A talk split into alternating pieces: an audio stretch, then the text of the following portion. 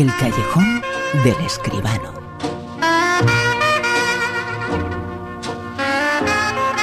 Noche de cine, la de hoy. Desde luego vamos a analizar esa ceremonia, la número 30 de los eh, premios en Goya del cine español, la noche grande del cine español, eh, como no, con José Manuel Esquivano. José Manuel, muy buenas. Buenas noches de nuevo, Bruno. ¿Qué tal? José Manuel, hay una película, La Gran Triunfadora, se esperaba, pero se ha confirmado Truman.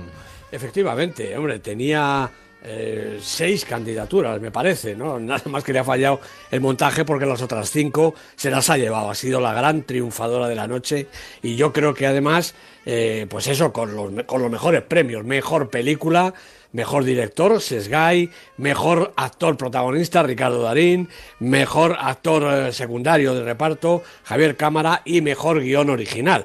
Eh, de, las cinco candidaturas más importantes. Como no había aquí chica en litigio, pues no se ha podido llevar ninguna actriz. Pero vamos, yo creo que con esas cinco van más que sobrados. La gran triunfadora de la noche. Desde luego que ha sido. Y la película se titula Truman. Vos y yo, Truman y yo. Ya sé que preferiría que haya venido con mi prima, doctor, que es mucho más guapa que mi amigo, pero como vino unos días a visitarme, no me lo puedo quitar encima. La voz te escucha. Todo lo que vos opines le parece importante, Tomás. ¿Qué es eso tan importante que has aprendido de mí? Que nunca pedí nada a cambio. ¿Cómo te parece que puede tomar un perro una pérdida, un duelo? Yo tengo dos hijos. Uno se llama Truman ¿Por qué quieres deshacerte del perro? Me voy de viaje, lejos, y no lo puedo llevar conmigo. Vamos. Una película, Truman, eh, que desde luego encarna lo que está haciendo en estos últimos años el cine español. En esta ocasión, eh, Truman, una película de calidad extraordinariamente interpretada. Sin ninguna duda, yo creo que los grandes valedores de la película han sido sus dos protagonistas. Ese reparto, eh, ese dúo que constituyen Ricardo Darín en su mejor momento y Javier Cámara en uno de sus mejores momentos, porque la verdad es que Javier Cámara eh, hace un personaje absolutamente serio, centrado. Todo el mundo dice qué comedido está, claro, porque es lo que pide la interpretación. Javier Cámara otras veces hace otros papeles, pero en esta película está realmente sensacional. Han convenido en que Darín es el protagonista y él es el, el secundario, vale, casi podía haber sido también al revés, y lo mismo se habían repartido los Goya, porque la verdad es que los dos están estupendos, son naturalmente el eje, la columna una vertebral de la película. Una ceremonia, la número 30 de los Goya, que tiene muchos protagonistas, pero sin lugar a dudas, ella también ha sido protagonista y sobre ella se va a hablar mucho en el futuro. Ha recibido un Goya, la mejor interpretación femenina, Natalia de Molina. Creo que, que el cine también gana cuando se le da más espacio a las mujeres, que somos muchas, somos la mitad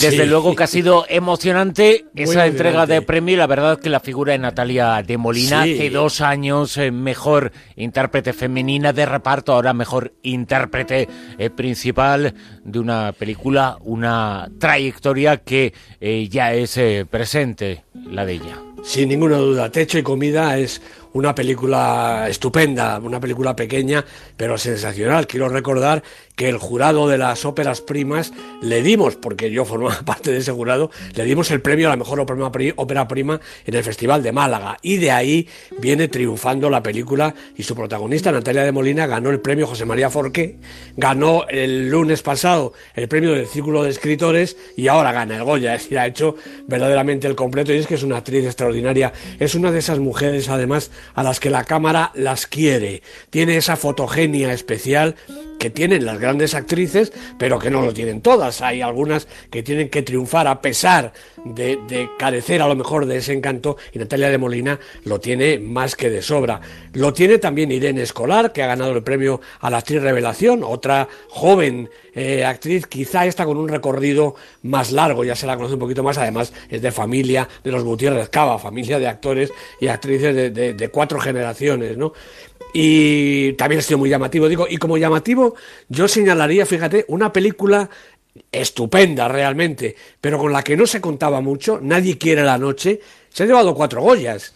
La película de Coiset, eh, que lo tenía aquí eh, para preguntarte. Exactamente, la película verdaderamente es sensacional. Se ha llevado el Goya la banda sonora de Lucas Vidal, doblemente premiado, porque también ha ganado por la canción a medias con Pablo Alborán de Palmeras en la Nieve, ¿no? La banda sonora de Nadie quiere la noche, el maquillaje y peluquería, un trabajo realmente estupendo, el vestuario y lo que es más importante, porque este es un premio yo creo que de categoría, la dirección de producción. La película de Isabel Coixet, con cuatro Goyas, ha quedado, digamos, la segunda. Y yo me alegro porque es una película estupenda y además Coixet se lo merece, merece ese reconocimiento. Sin embargo, la novia, que parecía otra de las favoritas con un montón de nominaciones, pues se ha quedado solo con dos. Eh, la fotografía y desde luego, eso sí, la grandísima interpretación de Luisa Gabasa, ese personaje secundario pero importantísimo en la película, la madre que ella aborda y que se ha llevado el Goya con absoluto merecimiento. También eh, se hablará mucho de la presencia de los políticos en esta gala pues sí, y algunas de las reclamaciones eh, que ha habido. Una gala que yo no sé, siempre se nos dice y nos lo comentas, demasiado larga. ¿Esta vez han aprendido la lección o no? Pues eh, es que no tiene remedio, Bruno, porque las cuatro, las de, ¿cuánto ha sido? 12, 12, una, tres horas largas, ¿no? Creo que ha sido un poquitito más corta y más ligera que las anteriores, aunque hayan tenido que recurrir a ese procedimiento que no me parece muy elegante de sonar la música y dejar al premiado o premiada con la palabra en la boca, ¿no? Pero bueno, siempre es larga, son muchos premios, hay además de diversos entretenimientos, ha estado Serrat cantando una canción estupendo, nada que decir de, de Serrat y de su canción dedicada además a los cines, pero bueno, esas cositas pues alargan un poco la gala. Daniel Rovira ha estado estupendo, yo creo, ¿no? Es un chico, es un showman ya, domina absolutamente el escenario, ha dialogado con los artistas, con los políticos, el ministro se ha llevado su ración como era de rigor. Y en fin, yo creo que ha estado en ese sentido bien. Es que son muchos premios, Bruno, son 29, me parece, no sé cuántos premios, y lógicamente, pues la cosa se alarga. Y lógicamente en el eh, Super Días, en las próximas eh, semanas, habrá influencia de esta ceremonia de las eh, películas premiadas, pero vamos a saber cómo queda la lista en estos momentos, cómo se encuentran los 10 primeros puestos. En el puesto número 10, José Manuel. Pues tenemos una inauguración, nueva película del 10, Pesadillas. La película de Rob Letterman con Jack Black, Halson 6, una especie de Jumanji puesta al día. Primera semana en la lista. 9.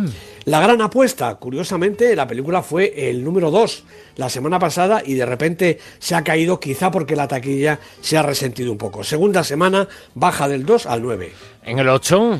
Pues también nueva película, Creed, la leyenda de Rocky, con Ryan Coogler, con el inmortal Sylvester Stallone, acompañado de Michael B. Jordan. Primera semana en el Super 10. 7. El hijo de Saúl repite posición en su tercera semana a la película de Laszlo Nemes, una película tremenda sobre, sobre el holocausto, pero con un punto de vista realmente original. 6. Taxi Teherán baja un puestecito. La película iraní de Jafar Panay son 17 semanas ya en nuestra lista. 5. Los odiosos 8 de Quentin Tarantino baja de, en su tercera semana del 3 al 5. En el 4. Bueno, sin embargo, sube del 6 al 4 La chica danesa, la película de Tom Hooper. Yo creo que es una película deliciosa, sensacional y además muy interesante. Tres semanas en el Super 10. En el 3. 45 años de Andrew Haig recupera también un puesto. Esta película estupenda, sobre todo por Charlotte Rampling y Tom Courtenay, que están sensacionales. Ocho semanas en la lista. En el 2. Pues llegamos a la película de la semana. Por tercera semana consecutiva entra una película nueva en el puesto 2. Vamos a ver lo que aguanta esta Spotlight, la película de Tom McCarthy, una de las favoritas para el Oscar y realmente se lo merece. Con Mark Ruffalo, Michael Keaton, película sensacional. Y en lo más alto, Puesto pues, uno. Eh, pues no hay quien pueda con ella. El puente de los espías todavía aguanta. Son nueve semanas, las nueve en lo más alto. Y desde luego que es eh, la película de la semana. Puesto número dos, directamente. Spotlight. Sé que hay cosas que no puede contarme. Pero también que aquí hay una historia y que todo el mundo va a enterarse. ¿Cree que su periódico tiene recursos para afrontar algo así? Yo sí. ¿Y usted? Ese cura de Boston abusó de niños en seis parroquias durante los 30 últimos años. La iglesia lo supo y no hizo nada. ¿No hemos dedicado ningún reportero de investigación a este caso? No, ninguno. Hoy se han celebrado los eh, Goya, dentro de muy poquito los Oscar y pues Spotlight es una de las eh, películas eh, que suenan que van a ser importantes en esa ceremonia. Pues yo creo que sí, a lo mejor incluso más de lo que muchos se esperan. La película de Tom McCarthy eh, realmente una película durísima, una película que ya anticipo, como es natural, que no va a gustar a todo el mundo. Mark Ruffalo, Michael Keaton, Rachel McAdams, Liv Schreiber, Stanley Tucci, un reparto sensacional. El director también es estupendo, recordemos que Tom McCarthy es, eh, además de director, actor, guionista, es el guionista de Up, por ejemplo, esa maravilla de animación, ¿no? Y también dirigió Vidas Cruzadas, The Visitor, con la magia en los zapatos, y ahora ha dirigido esta tremenda historia, como digo. Eh, está ambientada en Boston, en los primeros años del siglo, los años 2000. Un grupo de periodistas del Boston Globe, un grupo que se denomina Spotlight, son cuatro periodistas que se dedican al periodismo de, de investigación, y en este caso lo que investigan por encargo del nuevo editor que llega al periódico, estos casos de pederastia, de abusos sexuales a niños cometidos por uno, varios, resulta que incluso un centenar largo de curas de la diócesis de Boston. Durante décadas eh, mm, se destapa por un caso en concreto, pero cuando empiezan a investigar resulta que esto ha sido una costumbre, una desgraciada costumbre durante muchos años. Y según avanza la investigación, además descubren que no ha sido solamente uno o unos pocos curas, sino que han sido cientos de curas y que han sido miles los niños afectados. No fue un camino fácil descubrir esta amarga verdad porque había que buscar a los afectados, rastrear eh, archivos, muchos de ellos ya mm, eh, eliminados, pelear con testimonios falsos y sobre todo con los miedos y, los, y las vergüenzas de los afectados y con las trabas, que le ponían la Iglesia y los católicos de la zona que naturalmente veían sus creencias y su estado de vida absolutamente sacudidos. La película tiene la apariencia de una película clásica de investigación periodística, pero yo creo que es mucho más, ¿no? No solo por el ritmo y la progresión dramática que la convierten casi en un, en un thriller, en un penoso thriller con eh, fantásticas, estupendas interpretaciones, sino también por el especial interés humano de lo que están contando, ¿no? tanto en el grupo de los periodistas como naturalmente en las propias víctimas que se ven reflejadas en la película. El, periódico, el Boston Globe, ganó el Pulitzer en el año 2003 como decíamos, a lo mejor la peli también tiene eh, su merecido premio, gana el Oscar, o por lo menos gana alguno. Pero lo importante, sobre todo, es conocer estos hechos lamentables y reconocer también el trabajo de los creadores de la película, que como digo, del primero al último están sensacionales.